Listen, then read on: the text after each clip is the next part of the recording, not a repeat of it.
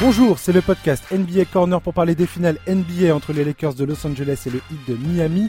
Après s'être imposé lors du match 4, LeBron James et ses coéquipiers ne sont plus qu'à une victoire du titre. Le Heat évidemment veut continuer de croire en ses chances.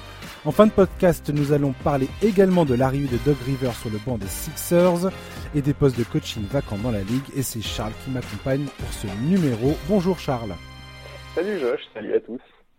Alors, tu n'as pu, tu n'as, tu n'as pas pu être présent pour le preview euh, pour parler de ton club de cœur, les Lakers de Los Angeles, je le rappelle. Euh, tu es aussi un, un, adorateur du Miami Heat. Toute la saison, tu, tu m'as dit et répété et convaincu que ce club avait les armes pour aller loin en playoff. Euh, chose auquel au départ je n'étais pas forcément, euh, je, je n'adhérais pas forcément à cette idée, mais ça tout, tout m'a, tout m'a démontré euh, le contraire. Voilà, je te remercie de je te remercie de m'avoir ouvert les yeux. Bah, écoute, de rien. Après, moi, je, je, je, croyais au potentiel de cette équipe, mais je t'avoue, je les voyais pas du tout en finale NBA. Hein. Ouais. Pas, je vais pas non plus euh, me faire passer pour ce que je ne suis pas. Euh, effectivement, je les voyais capables d'embêter beaucoup d'équipes. Je les voyais tout à fait euh, en playoff, mais, mais, mais, mais, pas en finale. Tu n'es pas la Madame Irma de la NBA, donc. Et non, non, tu non. Tu n'es pas Paul Le Poulpe. Exactement. je suis pas mécontent de pas être Paul Le. Ouais. Donc nous allons parler évidemment de la victoire des Lakers dans le match 4 euh, qui place Los Angeles à une marche du 17e sacre de son histoire, ce qui les emmènera à égalité avec les Celtics de Boston au sommet des classements des franchises les plus victorieuses, un couronnement que les fans des Lakers attendent depuis 2010 soit le dernier trophée remporté par la franchise. À l'époque, sous l'impulsion de Kobe Bryant, le club de Los Angeles qui n'avait plus mis les pieds en playoff depuis 2013, et cette fois conduit par LeBron James et bien évidemment Anthony Davis.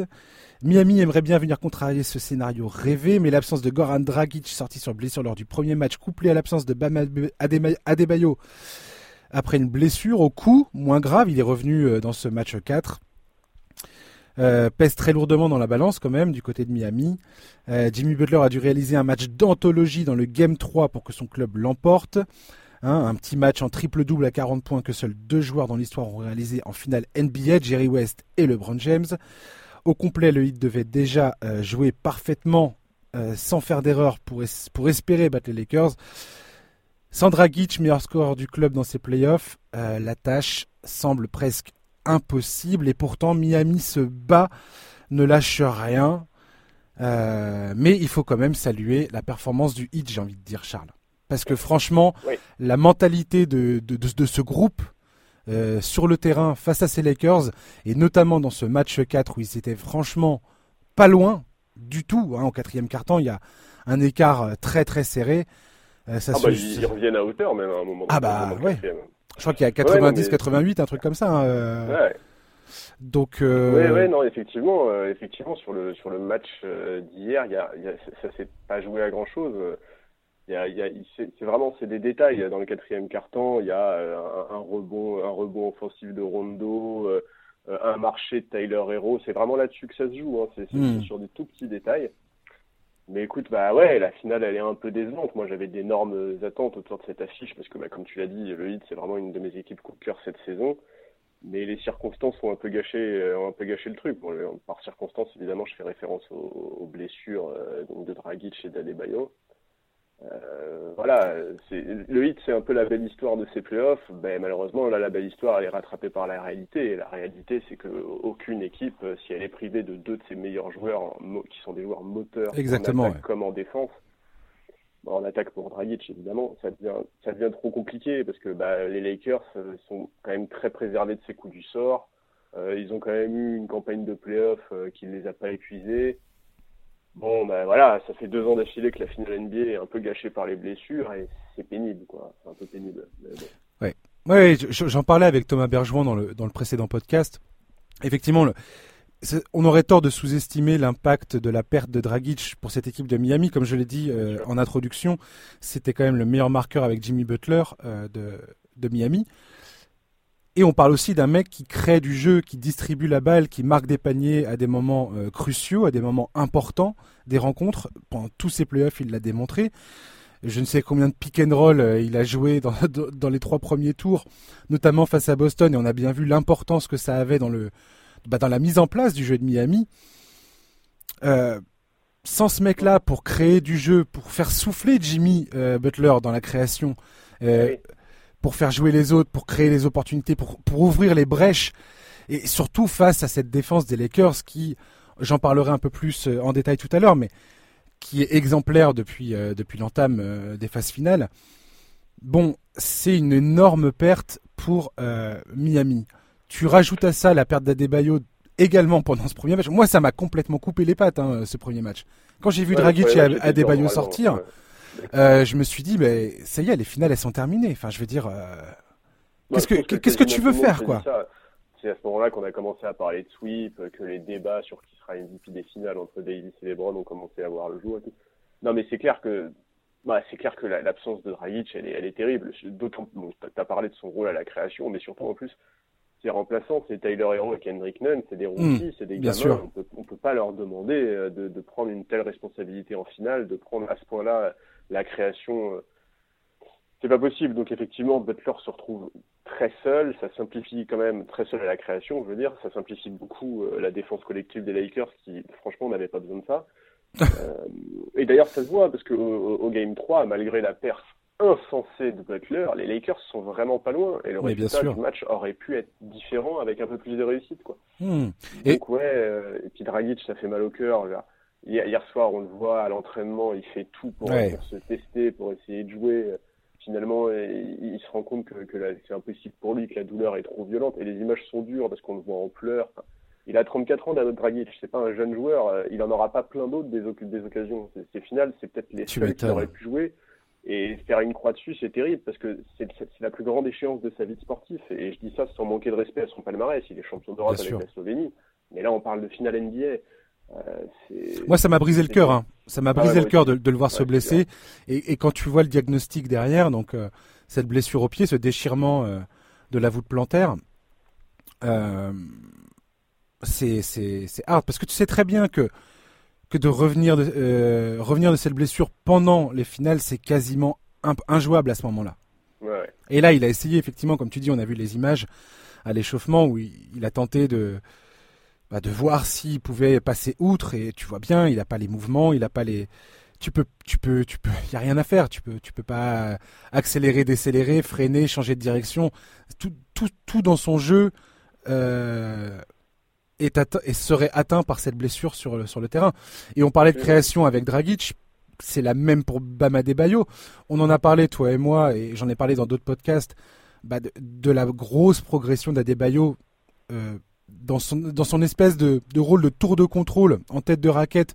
Il distribue des passes, il distribue des ballons, il tournait à pratiquement ou, à 5 passes décisives par match. Tu, me diras si tu retrouves la stat, mais il a, il a fait euh, d'énormes progrès dans la distribution de balles cette saison. Euh, hier soir, il revient, il a une passe décisive, c'est son plus faible total depuis janvier dernier. Ah oui, ah, de toute façon, lui-même l'a dit, hein, qu'il était loin d'être à 100%. Que, Impossible, voilà. Bien sûr, non, non, Donc là, on parle pour Miami de deux mecs qui euh, sont au centre de toute l'attaque avec Jimmy Butler. Donc après, s'il reste plus que Jimmy Butler pour faire le boulot, et pour les Lakers, c'est du pain béni. Ils ont plus qu'à attendre, euh, serrer, la vis autour de Butler et puis c'est et puis tu, tu étouffes totalement l'attaque de Miami, quoi. Ouais, mais et, qui est terrible, en fait, le, gros regret qu'on peut avoir quand même, c'est que ben, malgré ça, les matchs ils sont serrés, quoi. Alors hmm. autant euh, exactement tous les observateurs, c'est évident que ça va se terminer rapidement, que les Lakers vont être champions en 4-1 ou en 4-2 et tout, mais mais, mais en réalité, euh, en réalité, les matchs ils sont tendus, les matchs ils sont serrés. Le match de la nuit dernière, bah, les Browns est moyen en première mi-temps, il redresse la barre après, il sort une deuxième mi-temps qui est à la hauteur de son standing et qui permet notamment aux Lakers de contenir le retour du 8. Mais quand tu vois la réaction qu'il a euh, sur l'énorme trois points d'Anthony Davis oh, à 40 secondes de la fin, mais LeBron il explose, il est véhément, il est en train de célébrer parce qu'il sait très bien que ce shoot il change énormément de choses et qui valide quasiment la victoire des Lakers dans cette finale. Et, et c'est pas pour c'est pas pour rien cette réaction. Enfin, si les matchs se jouaient en garbage time tous les soirs, qu'il y avait 20 plus 25 pour les Lakers, etc., etc., les Browns ils, célébreraient pas comme ça ce shoot. Tu vois, ça, ça en dit long cette réaction là. Quoi. Ouais, bien sûr. Ouais. Non, non, mais de toute façon, là, le hit, enfin, je vois le, le, le banc du hit euh, hier soir, c'est 4 sur 19 au tir pour 13 points. Ouais. C'est bah juste, c'est juste pas possible. Eh oui, oui, non, mais ça, je suis d'accord. Ils mettent 3, 3 tirs sur 14 euh, tentatives à 3 points euh, ouvertes. Pas, là, je parle pas de, du fait qu'ils la défense des Lakers. Euh, je parle de, des, ils ont eu 14 tirs ouverts à 3 points, ils en, ont, ils en ont inscrit 3. Ils sont à 11 sur 32 dans le game 4.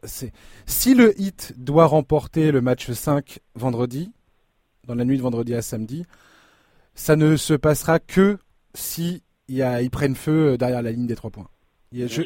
et qui maintiennent et qui maintiennent une défense une défense saine et et au niveau de ce qu'on a vu dans ce match 4 où franchement c'est admirable euh, ce qu'ils ont réussi à produire alors qu'en face t'as LeBron et Anthony Davis qui étaient quand même euh, au rendez-vous avec des performances euh, plutôt et même et même le banc des Lakers enfin les les joueurs satellites on va dire pas le forcément que le banc mais je parle des Caldwell Pope je parle des un Rondo passe un peu à côté mais ah, il est important quand même Rondo sur des oui, oui on, va en parler ça on va en parler on, finit sur le sur le hit oui, mais tu vois, tu dis, euh, ça ne se fera que s'ils maintiennent cette défense. Enfin, ils vont la maintenir. cette équipe, cette franchise, c'est une plaie à jouer. Hmm. Ils vont jamais lâcher l'affaire, les mecs. Ils, ils suintent une confiance qui est hallucinante.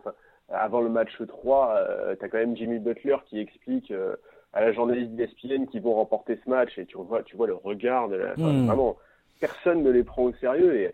Et, et, en fait, voilà. Et, vraiment, euh, sur le match d'hier soir, il y, y, a un moment, tu vois, euh, quand, quand le hit revient à moins 2, je crois, avec un peu plus de 6 minutes à jouer, tu vois, les Browns qui commencent à s'agacer de la défense de ses coéquipiers, le hit recommence à retrouver des solutions offensives, il y a un gros 3 points. Euh, et, et, au final, bon, au final, ça tourne en faveur des Lakers sur les quelques détails qu'on a évoqués tout à l'heure, le rebond offensif, le marché de Tyler Hero, quelques fautes un peu bêtes sur les Browns, etc., etc. Donc, ok, les Lakers ont su être plus costauds et réalistes quand il le fallait, mais c'est vraiment pas facile pour eux et c'est pas facile parce que ben, parce que le Heat est une franchise qui est pénible à jouer quoi. Ouais, complètement. Mais de toute façon ça ça on le sait depuis euh, depuis un moment maintenant. On sait très bien que Miami, ah tu bah, vas voir en face de toi une équipe euh, préparée, euh, stratégiquement en place, avec un plan très adapté à, l'adversaire qui se trouve en face. Et c'est ce qui se passe. On n'est pas déçu par Spolstra, on n'est pas déçu par les joueurs. On est déçu de rien avec cette équipe. Moi, j'ai eu peur à, la fin du premier match que euh, ce soit qui se fasse complètement, euh, qui prennent, qui, boivent la tasse, quoi, tu vois. et, le match 2 m'a m'a fait un peu peur. Très belle réaction match 3, très belle réaction match 4 malgré la défaite.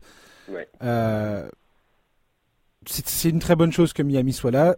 C'est une moins bonne chose que euh, Dragic soit définitivement sorti pour, pour, pour cette finale, que Adebayo soit à, 70-60% de ses capacités.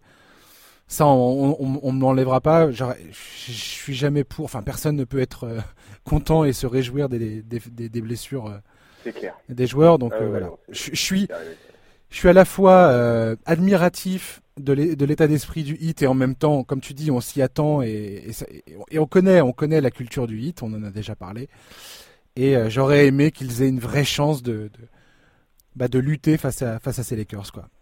Ouais, ouais, moi aussi, ouais, je, suis bien d'accord avec toi et c'est. Euh, enfin, vraiment, en plus, c'est, enfin, tu vois, ça paraît bête à dire parce qu'on est en sport et qu'en réalité, en sport, bah, euh, ça marche pas au mérite, mais vraiment, cette franchise, elle mérite, quoi. Je suis désolé, mais le, match 3, le, match incroyable de Butler, le match, le match 3 de Butler, c'est 40 points, 14 sur 20 au tir, dont 12 sur 14 lancés, 11 rebonds, 13 passes, 2 interceptions, 2 contre, 45 minutes jouées, 40 hmm. points sans prendre un seul 3 points. c'est fou, enfin, vraiment. Euh, ouais, génial. Et puis, et puis même euh, la défense de Crowder, euh, le boulot d'Olinick, enfin Olinick, mais incroyable. Trop bien, mais ouais. Il est incroyable, bien de voir ce match, quoi. Maxi respect pour, pour, euh, Kelly, pour Kelly Olinick. Ah ouais, Franchement, c'est, c'est, c'est, je, je... t'imagines quand même, le gars, il était à moitié euh, mis à l'écart et euh, au moment où l'équipe en a besoin, il répond présent. Ouais. Avec, avec, voilà, il, il a pas froid aux yeux, il, il, prend, il prend, il prend les tirs quand ils sont ouverts, quand ils sont là chapeau quoi. Ouais, non, je suis bien d'accord avec toi, c'est hmm. chapeau. Ouais.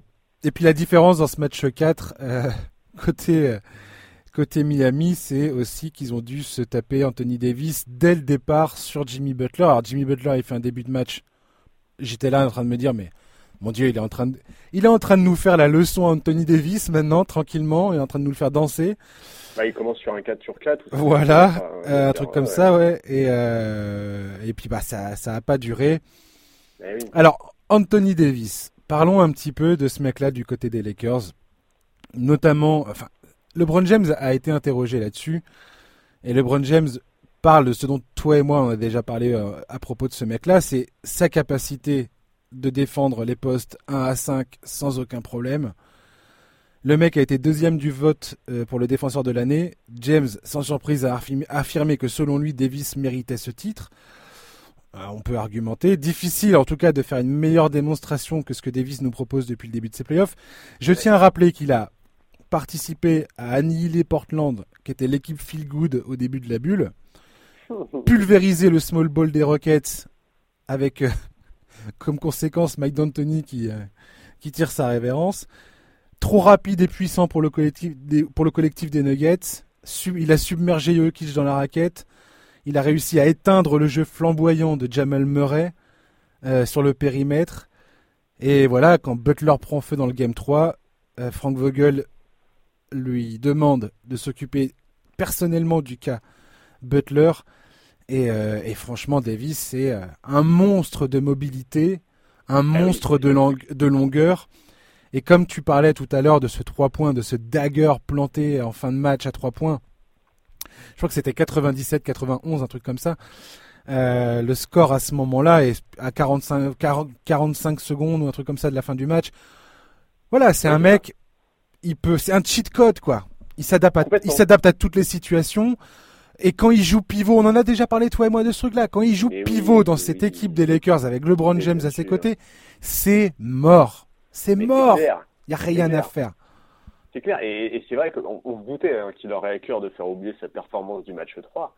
Et il a été, ouais, il a été, il a été incroyable. Bon, alors au début, effectivement, euh, il a été un peu pris par les pénétrations de Butler, mais il s'est adapté et ça a bien fonctionné. Et en fait, surtout que pour lui, défendre sur un joueur comme Jimmy Butler, c'est presque parfait, parce que Butler, c'est un joueur qui pénètre énormément, mais qui prend très très peu de tirs extérieurs. Exactement. Et, du coup, pour un pivot, pour un, intérieur comme Anthony Davis, c'est du régal. Il est tellement mobile, attaquer sur lui, c'est un enfer. Et c'est un nouvel ajustement défensif intéressant de Frank Vogel. C'est pas le premier dans cette campagne de playoff. C'était un des doutes qui existait sur lui, sa capacité à trouver les bons ajustements. Alors après, s'ajuster avec un joueur comme Anthony Davis, c'est quand même plus facile que de le faire avec un joueur comme Jamal Magui, ok. Mais, euh, mais effectivement, euh, tu l'as dit, euh, quand, quand, quand, quand, Anthony Davis glisse en 5, bah, par exemple, en début de deuxième mi-temps, c'est Marquis Morris qui rentre dans le 5 et Anthony Davis qui glisse au poste 5. Et c'est une rotation à laquelle Vogel avait déjà eu recours contre Denver. Tout à fait.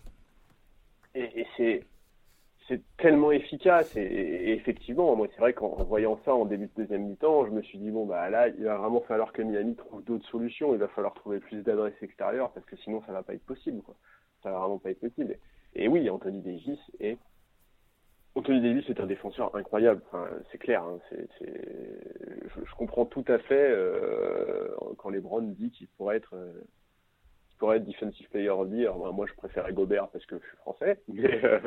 Euh, je veux dire, je veux dire, euh, par rapport à la saison régulière, parce que ce sont des, je, enfin, il faut le rappeler, hein, peut-être pour ceux qui comprennent pas, mais c'est, ces récompenses sont des récompenses de saison régulière.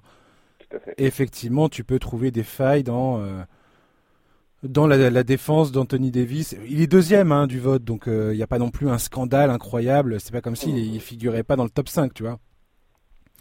Euh, maintenant, Davis a toujours été un énorme euh, défenseur. Ouais.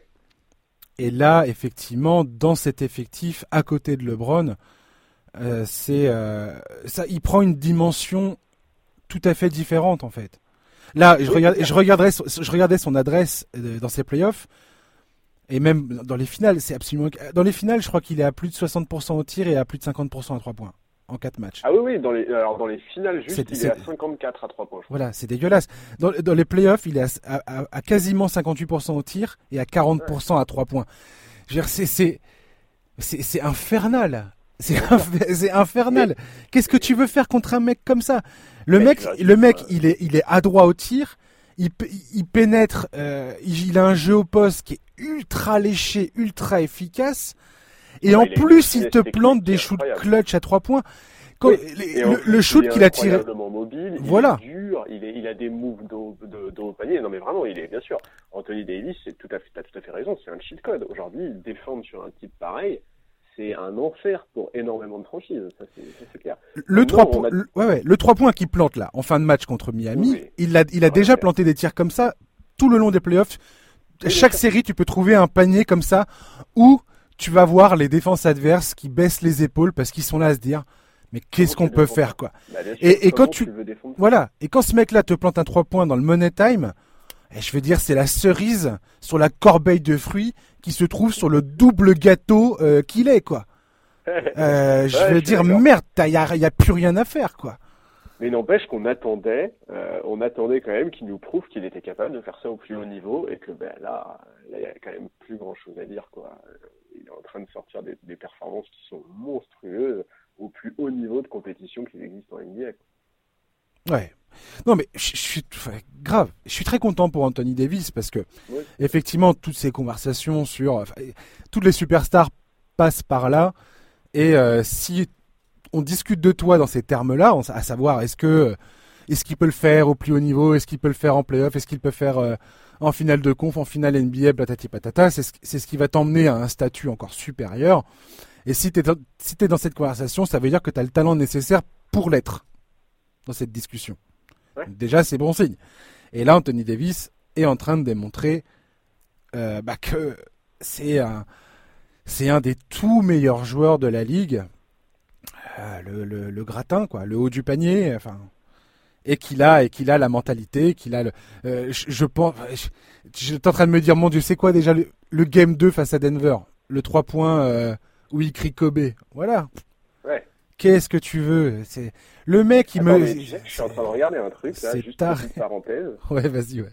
Il est à 100% au lancer franc depuis le début de la finale. Il est en train de faire des finales en 50, 40, 90 en fait. Mais oui.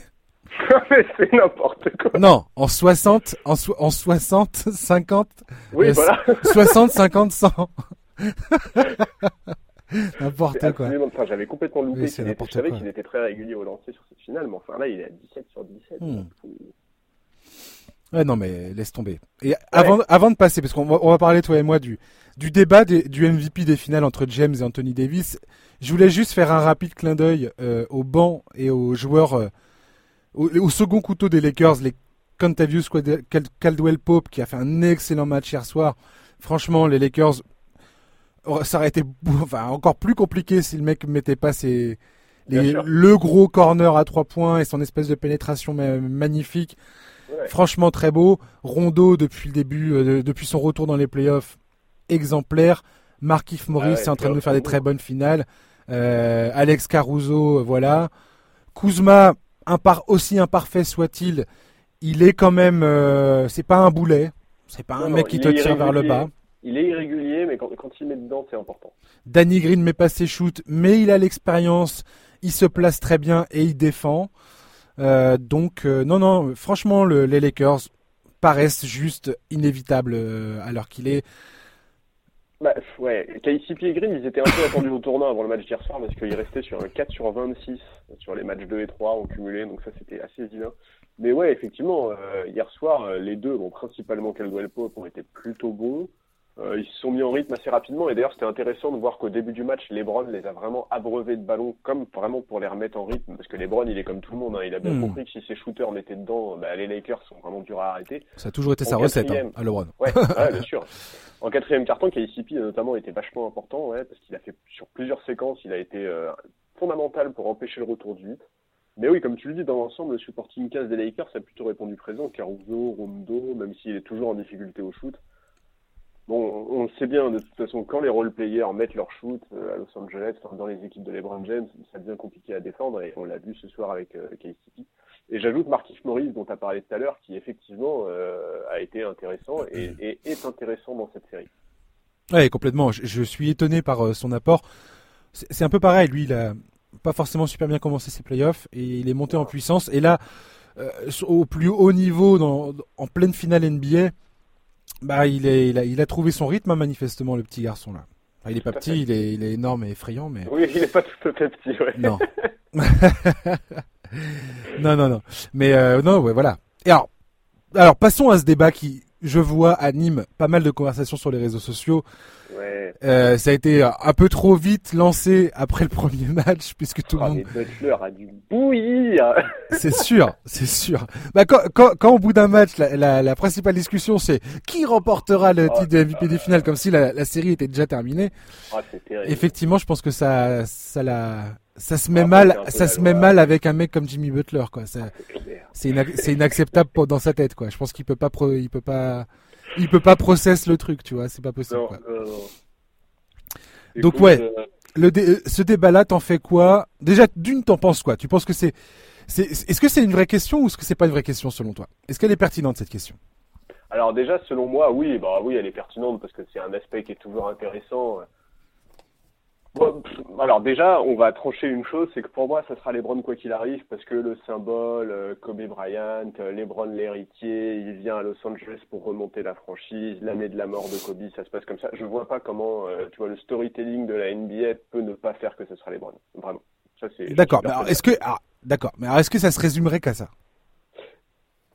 Non, ce serait, j'aimerais pas qu'à ça, parce que bah, euh, on commence à le connaître un peu. Maintenant, LeBron, ça fait quelques saisons qu'on le voit jouer. C'est clairement le metteur en scène de son équipe.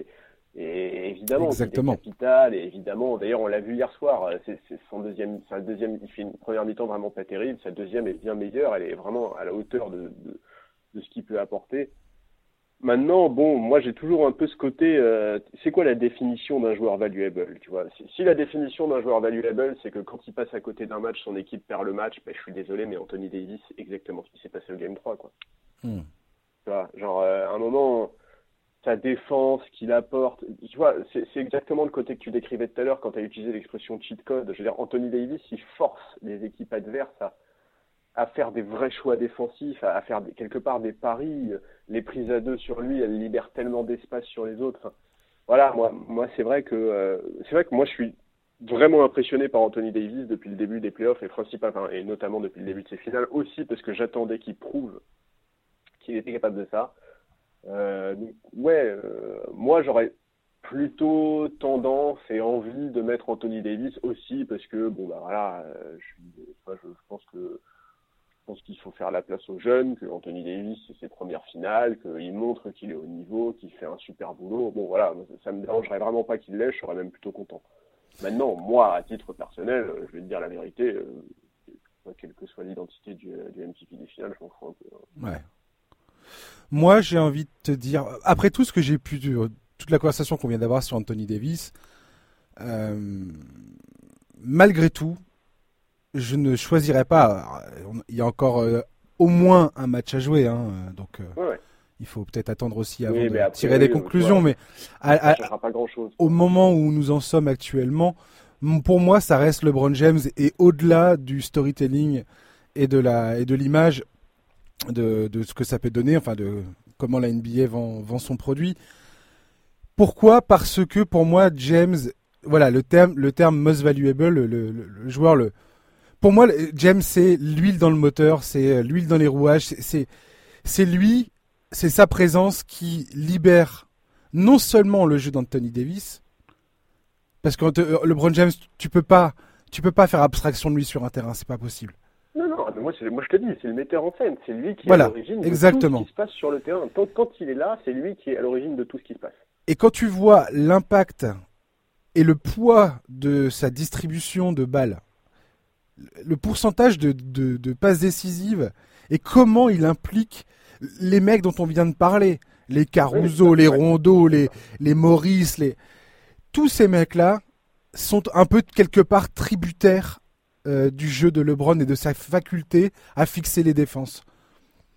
Et LeBron, si tu n'arrives pas, euh, si tu joues euh, contre ça, c'est-à-dire contre le fait qu'il va ressortir sur les, sur les shooters, que tu essaies de, de, ce qu'a fait un peu le hit d'ailleurs dans le match 3 euh, quand Anthony Davis avait des problèmes de faute. donc ils, ont pu se, focus, enfin se concentrer un peu plus sur LeBron James. Et tu vois bien que Spolstra, l'idée c'était, on va empêcher LeBron d'aller dans la raquette, puisque c'est là qu'il, c'est son, c'est son, c'est son, le cœur de son jeu offensif à LeBron. On va l'empêcher de faire ça et on va prendre le risque de laisser les autres euh, planter leurs tirs. Est-ce qu'ils vont être capables de les mettre ou pas? Ça, c'est une autre question. Mais on va empêcher LeBron de, de, de rentrer dans cette raquette en essayant de ne pas faire de faute euh, et, en évitant qu'il se gave avec des lay et des and-one à longueur de temps. Quoi. Ce que les Warriors faisaient pas mal à l'époque où ils jouaient Cleveland chaque année en finale. Exactement. Mais pour moi, LeBron James, LeBron James est celui qui permet à, d'articuler tout ce jeu des Lakers. Clairement. c'est le meilleur scoreur, c'est le meilleur rebondeur, je crois. Passeur. Euh, rebondeur, oui, oui, oui. Je crois. Hein, il, est meilleur scoreur ou pas Ou euh, Davis est devant lui? Je crois qu'il est meilleur scoreur de Ah non, non, il est meilleur scoreur. Attends, ah sur la finale, en tout cas. Euh... Oui, non, c'est ça. Sur la finale, il tourne à 27.8, là où Anthony tourne à 25.8. Euh, il, a, il tourne à 11 rebonds, là où Anthony Davis tourne à 9,3 rebonds et à 8,5 passes. Non, non, bien sûr, il est, il est, il est meilleur euh, rebondeur, euh, marqueur et, passeur de son équipe. Hmm. Donc Anthony Davis, pour moi, tu vois, enfin, je dirais, je, oh putain, je vais me lancer dans une comparaison potentiellement maladroite et que je vais regretter demain, ou même dans, l'heure qui suit la fin de l'enregistrement de ce podcast. Mais au même titre que Kevin Durant avait des stats complètement hallucinantes en finale NBA euh, en 2017 et 2018, pour moi, c'était le produit de la présence de Stephen Curry sur le terrain. Stephen Curry n'a pas été MVP pour le coup, mais Kevin Durant, pour moi, ne pouvait pas être aussi efficace et aussi euh, central dans le, dans, dans, dans, dans ses performances offensives dans les matchs sans la présence de Curry et du euh, et de la peur et de la crainte qu'il inspire dans les défenses adverses. et eh ben LeBron James pour moi c'est la même chose. Et pour moi c'est aussi une des raisons majeures pour laquelle Anthony Davis est à ce point euh, mis en, en, avant dans ses dans ses finales. Où tu te dis mon dieu mais il est il est incroyable, il est très fort. C'est, je, c'est pas pour diminuer ou sous-vendre les performances de, de ce mec-là et de pareil pour Kevin Durant et Curry, mais euh, mais pour moi il y a, y, a, y a le le mec central qui permet tout ça quoi, le point le point d'ancrage. Et, euh, ça, je suis complètement d'accord. Et pour moi, le point d'ancrage reste LeBron James. Et pour moi, le MVP des finales restera euh, LeBron James à l'heure qu'il est, quoi.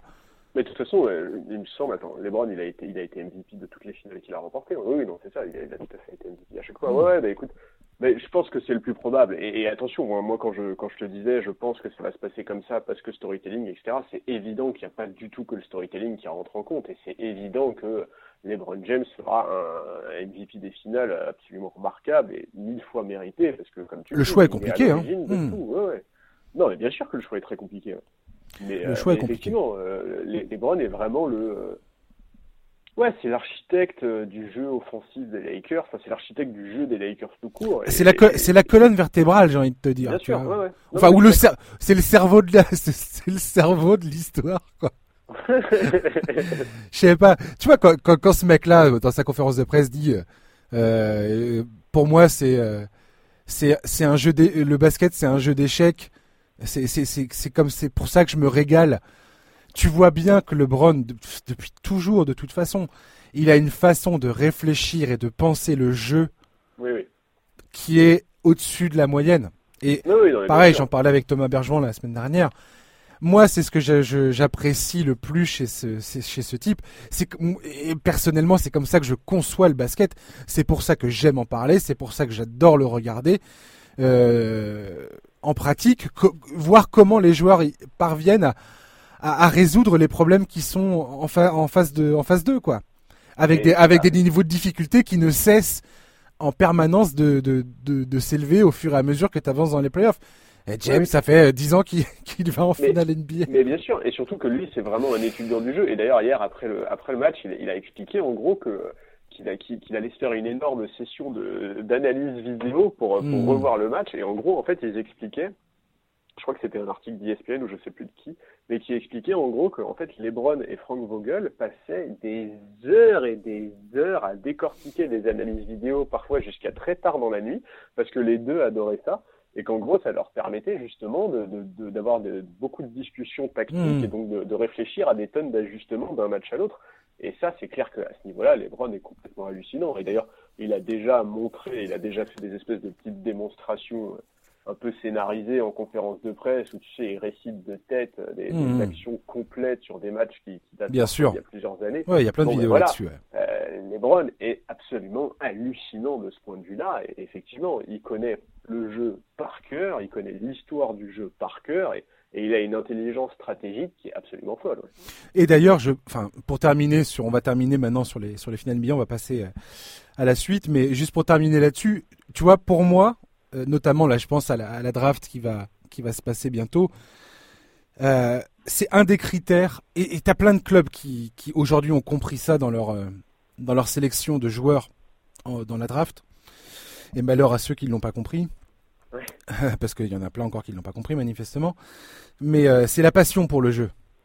Bien sûr. La passion pour le basket, la passion pour la stratégie, la passion pour. Euh, qu'est-ce que l'essence du, du, du, du, basket? Oui, oui, et l'intelligence aussi, parce que tu vois, on dit beaucoup, euh, enfin quand je dis l'intelligence, je veux dire l'intelligence de jeu évidemment, parce que tu vois, par exemple, prenons un exemple comme Rondo. Tu vois, on dit depuis quelques années qu'aujourd'hui exister en NBA sans shoot extérieur c'est absolument impossible, surtout pour un meneur. Mm Bah, je suis pas d'accord, mais un type, un type comme Rajon Rondo prouve le contraire, parce que il a une lecture de jeu qui est absolument remarquable, il a une soif. Une soif de gagner et, et une soif de basket qui est dingue, et ce type-là arrive à trouver des solutions pour justement permettre d'avoir un jeu différent. Mm, tout à fait. Tout à fait. Et, euh, non, non, mais enfin, franchement, LeBron, ça reste, euh, ça reste, euh, voilà, ça reste l'alpha, l'alpha de, de la ligue, quoi. Ouais, et rappelons quand même qu'on parle d'un type qui a 35 ans. Ouais, c'est ça, 35 ans. Ouais, ouais 35 ans. Non, mais voilà, quatrième, je pense que le quatrième titre est proche et, et voilà. Ouais. tu penses que c'est la fin au match 5 ou pas? Oui, je pense, ouais. Ouais je pense, parce que euh, après, je t'avoue, ça me ferait vraiment plaisir qu'ils en prennent un deuxième avec Adebayo, mais euh, mais ça semble ça semble trop compliqué. Moi, j'ai du mal, j'ai vraiment du mal à, imaginer une nouvelle. En fait, c'est pas que j'ai du mal à imaginer une nouvelle victoire du 8, ça j'arriverai à l'imaginer, mais en fait, j'ai du mal à imaginer les Lakers rejouer aussi mal que sur le game 3. Ouais, puis là, enfin, je sais pas.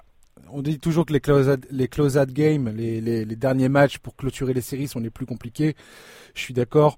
Là, j'ai envie de te dire que euh, Anthony Davis, rien que lui déjà, et, tous les autres qui n'ont pas connu euh, cette ivresse, tu vois que LeBron, il est mais concentré comme euh, et motivé comme jamais.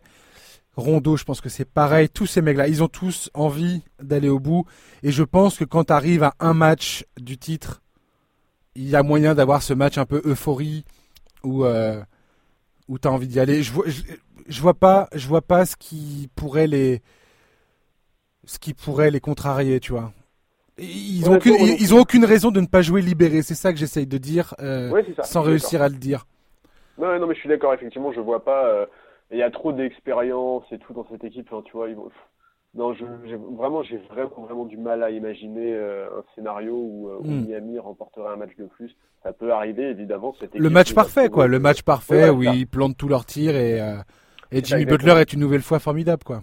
Voilà, mais, mais où c'est possible, il n'est pas seul. Parce euh, que, quand Jimmy Butler était formidable, c'est aussi parce que les Lakers étaient défaillants qu'il y a eu cette victoire. Tu vois. C'est-à-dire que j'ai du mal à imaginer un niveau de défaillance aussi important côté Lakers. Donc, si le Heat veut remporter le match, il va falloir plus qu'un immense euh, Jimmy Bucket. Yes. On va terminer rapidement avec Doug Rivers qui a euh, signé déjà 5 ans de contrat pour coacher les Sixers de Philadelphie. Il a dit dans une conférence de presse qu'il ne fera pas plus l'appeler Doc Rivers, mais Glenn Rivers, parce que Dr. G est une légende de Philadelphie.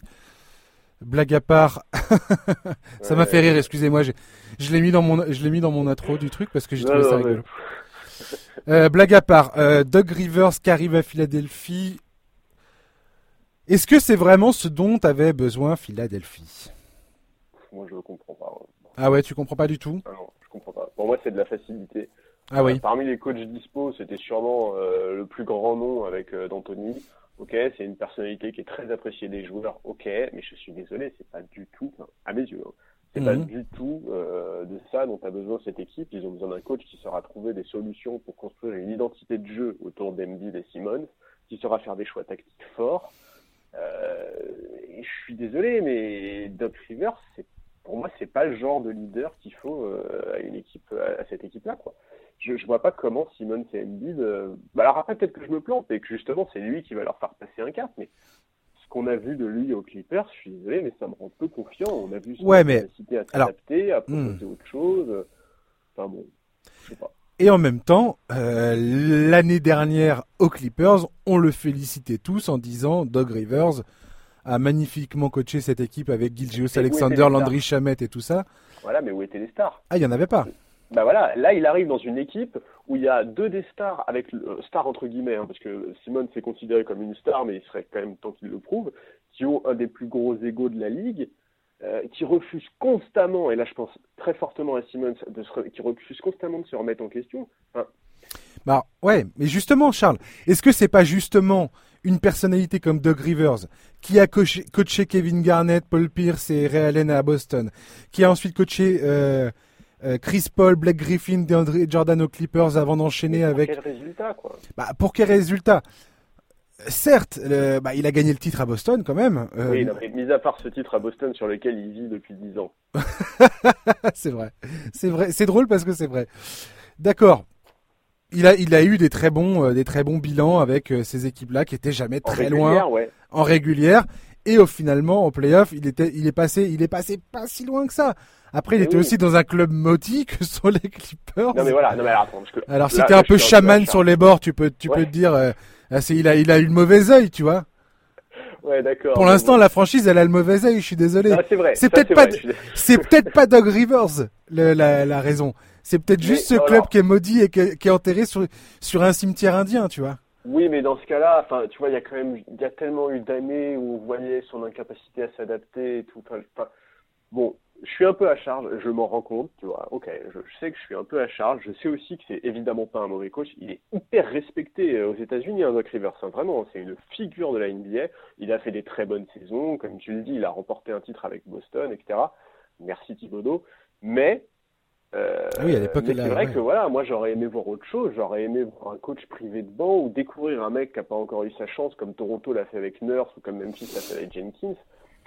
Enfin, vraiment, euh...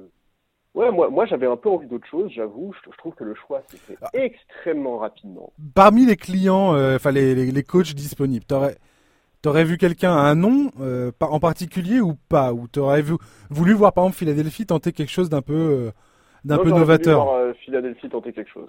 Mais, mais, quoi Avec un jeune coach? Avec. Euh... Ouais, une vraie prise de risque, ouais. Ah ouais. D'accord. Ouais, une vraie prise de risque, ouais. Je pense. Moi, je trouve, moi, si, si ça avait été d'Anthony, j'aurais eu peur parce que Ben, ah oui, non, mais moi aussi, non, mais moi ben aussi. Simons d'Anthony. Ouais, ouais. Après, pour, moi, je vais te dire, le, pour moi, le problème euh, majeur dans cette histoire euh, concernant les Sixers, hein, ça tient dans l'alchimie entre et ça on en parle. Toi on parle de Miami, on en a déjà parlé toi et moi de l'importance de la cohésion entre propriétaire, général manager, coach et surtout général manager, coach. Ah bah alors là le général manager ça attention. Hein. Donc Elton Brand River, euh, Elton Brand, qui est le général manager des Sixers, là, qui est, très critiqué. Bah, qui est très critiqué. On ne sait pas trop à quel point il a du pouvoir dans le club. Pour moi, c'est ça le problème majeur en fait de, ces, de cette franchise. C'est ça le premier problème, c'est ça en fait. C'est qu'Elton Brown est encore en train de grandir dans son poste, et encore en train de s'affirmer dans ce poste, qu'il a pratiquement aucune expérience, mhm. et que, comme tu dis, il, a eu tendance à faire des choix assez faciles, des choix un peu benets, euh, à, trader tous les, toutes les, tous les pics de draft qu'il avait ou des jeunes talents, et prendre des risques qui étaient pas forcément justifié pour euh, construire une équipe bancale au final. Donc euh, moi c'est ça qui me qui m'intrigue. Alors Doug Rivers a été general manager fut un temps, il avait les deux casquettes aux Clippers, coach et general manager. Est-ce que est-ce que cette relation lui et les Rivers, enfin lui et Brand, est-ce qu'ils peuvent tous les deux se tirer vers le haut, euh, construire une, une, vraie dynamique entre eux? Bah, Jusqu'à preuve du contraire, c'est encore possible. Pour l'instant, ils ont une feuille bah, blanche je pense que Brand va profiter de certains aspects de la personnalité de Doc Rivers, de son côté très rassembleur, de son énorme expérience avec les médias, de, de, de tu vois, il, c'est un, un, coach qui est très serein, qui sait vraiment parfaitement gérer. Vraiment, Doc Rivers, j'ai été très critique avec lui au début, mais je suis très critique d'un pur point de vue basket. Hmm. Après, il y a énormément d'éléments chez lui qui vont probablement faire beaucoup de bien à cette franchise, qui est un peu une franchise. Euh, enfin, voilà, c'est, bah, une franchise qui n'a. C'est chaud. Ouais, c'est une franchise qui depuis 2-3 saisons n'a ni de vision, manifestement, ni de culture. Il y a.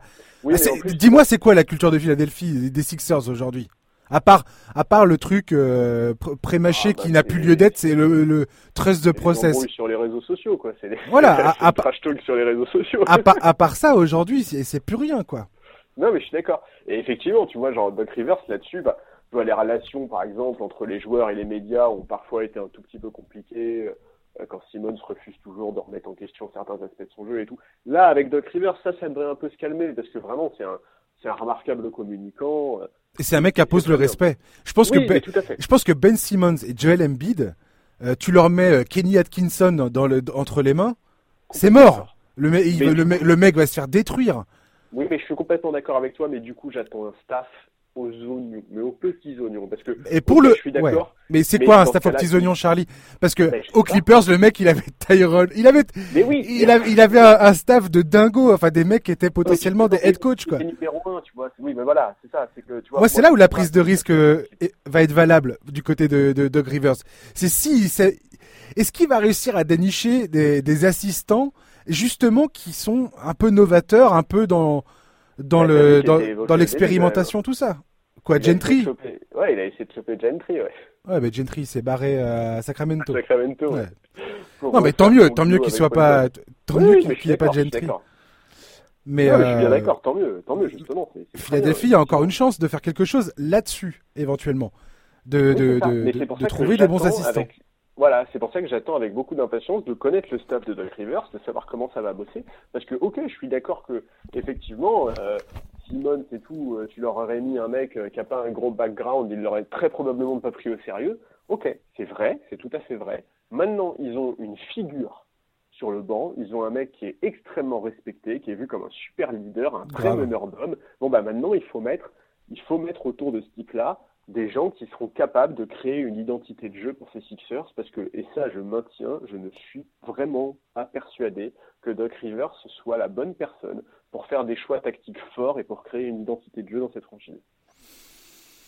Ouais, je peut-être. Je... Moi, j'ai envie de voir. Je, je, je pars toujours du principe que à partir du moment où tu sais te remettre en question, que tu as vécu un échec aussi violent qu'il a vécu, parce que franchement, il était main dans la main avec Steve Ballmer. Comme, euh, il était, je pense que quand il s'est retrouvé avec Kawhi et, et Paul George dans l'effectif, il s'est dit c'est bon, on a vrai, on a vraiment que. Franchement, il a pris ses responsabilités à la fin des playoffs. Il a dit euh, je suis, je suis le coach, c'est largement de ma faute si on en est là, quoi. Bah moi je sais pas s'il s'est dit au moment où Kawhi et Paul George arrivent, je sais pas s'il se dit c'est bon on va pouvoir y aller ou s'il se dit bah cette fois-ci j'ai plus le droit à l'erreur. Bah il se dit forcément qu'il a plus le droit à l'erreur, il sait très bien que c'est qui tout double. Bah ouais, mais tu vois genre je sais pas, est-ce que c'est vraiment la marque d'un coach qui imprime une vraie confiance à son groupe, tu vois? Est-ce que c'est Enfin ouais, je, je sais je sais pas. Moi moi vraiment, je t'avoue, j'ai vraiment eu du mal avec ce choix, ça m'emmerde. Le choix il s'est fait trop vite. Je trouve que ça renvoie l'impression, tu vois, d'un espèce d'entre-soi de la NBA ou et, ça m'ennuie parce que vraiment ces dernières années, j'étais tellement content de voir l'émergence de types comme Nurse, Jenkins, etc. que que bah ouais, j'aurais j'aurais vraiment aimé euh, un choix un, un, un, pari où j'aurais aimé un choix différent où j'aurais aimé voilà, j'aurais aimé ne pas voir encore euh, un type qu'on voit déjà sur les bancs NBA depuis 10 ans et qui, je suis désolé, mais depuis 10 ans, euh, n'a que ce titre avec Boston pour lui, quoi. Tout à fait. Et des bons résultats en saison régulière. Et, euh, Oui, mais avec des grosses équipes. Ouais, ouais. Et une certaine capacité quand même euh, à, à, mener un groupe. Ouais. Clairement, maintenant, c'est d'un point de vue bah, sur les stratégies, sur les ajustements, comme tu dis, où il a montré également toutes ses limites. Et il faut voir. faut voir à quel point il, arrive à s'entourer. Je pense que ça, ça peut vraiment jouer. Euh, comme tu dis tout à l'heure, toi tout à l'heure, tu as dit quelque chose qui, quelque part, euh, illustre bien le, propos. Tu dis, euh, on, on, parle de Boston, tu dis merci Tom Thibodeau. Pourquoi tu dis ça? Parce que Tom Thibodeau était l'architecte de la défense de Boston, qui à l'époque était hyper avant-gardiste. Et le mec avait établi des schémas, notamment sur les défenses sur le côté opposé du ballon, qui était du jamais vu. Enfin, enfin très peu d'équipes avaient compris comment, comment mettre en place cette défense-là. Et Thibodeau avait réussi à trouver ça et, ça a marché du tonnerre de, du tonnerre de feu. Bien sûr. Euh, bon bah voilà, après Doug Rivers avait aussi eu l'intelligence de confier des responsabilités à Thibodeau et de l'écouter. Il y a aussi des, des, coachs qui sont complètement bornés et butés sur leur position et j'ai pas l'impression que Doug Rivers ça soit le cas. Donc il y a aussi ça. Ouais ouais. On verra, on verra. On verra, non, non mais on verra tout à fait. Mais tu vois, ouais, c'est c'est moi, moi, c'est, moi, c'est vraiment un choix qui euh, me fait, enfin, qui m'ennuie un peu, quoi. Voilà. Hmm. Pas grave, hein, mais, euh, mais c'est vrai que j'étais tellement content, je te dis, du renouvellement qu'on a vu ces dernières années sur hmm. certains, sur certains bancs, que j'espérais un peu une situation similaire. Après, c'est vrai que quand je vois les autres noms qui étaient cités, bon, bah, tu vois, si c'est pour mettre Tyron Lou ou Mike D'Antoni, c'est pas forcément mieux à ce moment-là. Hein. ou Jason Kidd. Ouais. Ouais, des trucs, euh, des trucs lol comme ça, quoi. Ouais. Tyron j'arrive pas à croire qu'une équipe va se retrouver avec Tyron Lue sur son banc, quoi. Mais tu sais que vraiment, hein, Tyron il est tellement respecté aux États-Unis. C'est un truc de fou l'écart qu'il y a entre la manière avec laquelle nous on le voit en France et la manière avec laquelle les, Américains. Bon, c'est aussi parce qu'il est pote avec euh, les trois quarts des journalistes NBA, hein, mais euh, mais c'est fou quand même. Hein. Mais effectivement, ouais, Tyron Lou, bah, il va finir en Clippers, un parti comme ça. Ouais, ouais, j'ai l'impression. Moi, j'ai l'impression que D'Antoni va finir à Indiana. Enfin, il y a, il y a trop de. Voir au d'Antoni quand même. ah ouais, c'est pas mal ça. Ah ouais, ouais, ouais, c'est pas mal. J'aime bien ton idée, ouais. Mais je sais pas, la rumeur, la rumeur à Indiana est tellement, est tellement euh, insistante que j'ai l'impression que ça va se passer. Ouais, mais non, j'avoue. L'effectif des Pels, j'avoue. Anthony, tu te dis, mais pouah, je rate pas un match, quoi. Ah ouais. Net Macmillan, j'ai hâte de voir où il va tomber. Ouais. Je sais pas trop. Euh... Pour le coup, tu vois, j'ai un peu de mal à comprendre. Tu vois, les, les fans des Pacers vraiment étaient assez remontés contre ce type-là, disaient beaucoup que c'était un coach de saison régulière et tout. Moi, je j'ai vraiment du mal à comprendre. Je trouve que ça s'est terminé un peu vite. Quoi. Bah, il a jamais eu une vraie chance de faire ses preuves au final. Il a toujours eu bah des mecs blessés dans tous les sens. Donc, euh, c'est clair, c'est clair. Moi, moi aussi, Nate McMillan, j'aimerais bien qu'il retrouve un, retrouve un mort. Bah, je pense que c'est le fait de se faire sweeper euh, qui passe mal, tu vois. Je sais pas. Ouais, au final, euh, on voit que l'équipe qui les a sweepés, c'est pas une équipe qui s'est arrêtée un tour après, tu vois. Euh, les Pelicans, j'espère qu'ils vont pas se croûter aussi sur leur euh, sur leur sélection. J'ai bien hâte de voir qui vont nous sortir. Ouais, pareil. il va y avoir encore du mouvement intéressant sur les bancs NBA. Ça va être, ouais, ouais, ouais.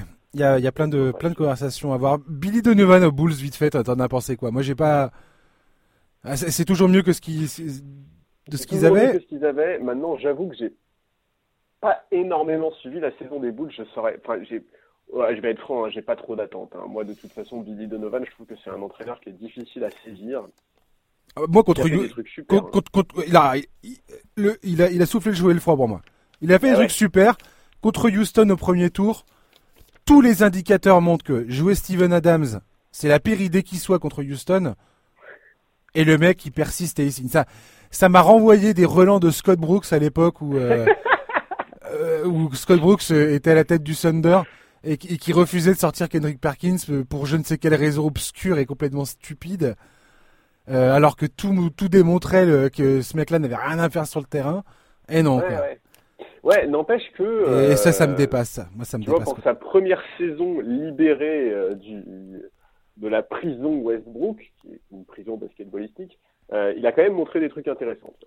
Ouais, je suis d'accord. Chris Paul en, parle en termes élogieux. Donc, euh, mais bon, ouais. je pense que Chris Paul, en termes de joueur intelligent, euh, c'est quand même pas mal. Et effectivement, je pense qu'on peut écouter ce qu'il a à dire sur les coachs. Après, il y a peut-être des trucs que j'ai pas saisi. Hein, le, du pourquoi, du comment, Steven Adams. Euh, envoyez-moi des liens sur Twitter ou si, si, vous, si vous le voulez. Expliquez-moi Steven Adams. Expliquez-moi Steven Adams. Enfin, la, la, la, raison qui justifierait la présence de Steven Adams alors que alors que Houston se régalait de, ce, de sa présence sur le terrain, mais bon. Je, peux comprendre certains arguments, euh, les rebonds, machin, la présence défensive, euh, blablabla.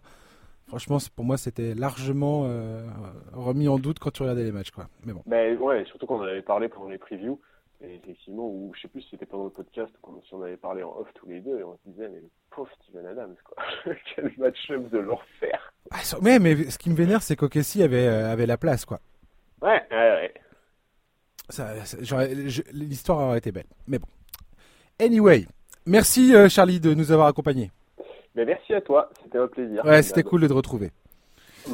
Et puis, euh, bah, chers auditeurs, merci de nous avoir écoutés. Merci de nous écouter chaque semaine pour ceux qui le font. Merci beaucoup de votre fidélité. Euh, ça fait chaud au cœur. Merci encore euh, pour tout ça. C'est au top. On se retrouve bah, la semaine prochaine avec potentiellement bah, le, titre des Lakers ou pas, ou de Miami, hein, on sait jamais, dont on discutera. Et puis on, parlera de plein d'autres choses. Euh, de l'actualité de la NBA comme d'habitude. D'ici là, je vous souhaite bah, de bien profiter de ces derniers matchs euh, des finales. Et puis on se retrouve la semaine prochaine. Bonne fin de semaine, très bon week-end et à très bientôt. Bye bye.